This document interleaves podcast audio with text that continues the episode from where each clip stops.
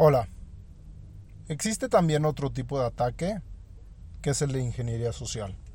¿Y en qué consiste este tipo de ataque? Que yo me hago pasar por alguna otra persona y le mando un mail a otra persona, por ejemplo, que yo sé que es la persona de pagos, y le digo que yo soy el proveedor y que pues me tiene que pagar a cierta cuenta bancaria. Y la persona de pagos lo que hace pues es pagarme.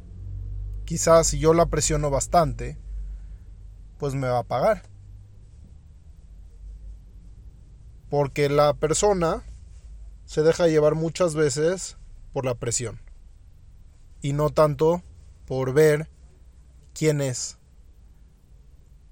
Lo que hemos sugerido a las personas que pueden ser blanco de este tipo de ataques es que se confirme vía teléfono, por ejemplo, o vía WhatsApp, y que no se deje nada más en un mail que puede o puede no ser de la persona que lo está enviando o que dice que lo está enviando. Porque yo puedo decir que soy el presidente de Estados Unidos, pero no lo soy. Pero tras el teclado, cualquiera se puede ocultar y cualquiera puede decir lo que quiera. Nunca vamos a saber quién es el que está detrás del teclado porque existen muchas técnicas que se utilizan como para ocultar la identidad. Y por ejemplo, ¿qué pasa si una pregunta muy muy famosa es, ¿qué pasa si yo me conecto tras una red privada virtual o VPN, que hoy en día existen montones y hay hasta algunas muy gratuitas.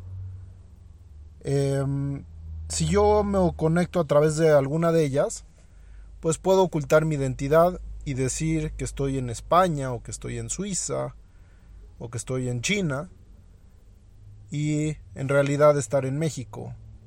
Y no hay una forma pues eh, muy, muy sencilla de, de llegar a eso, ¿no?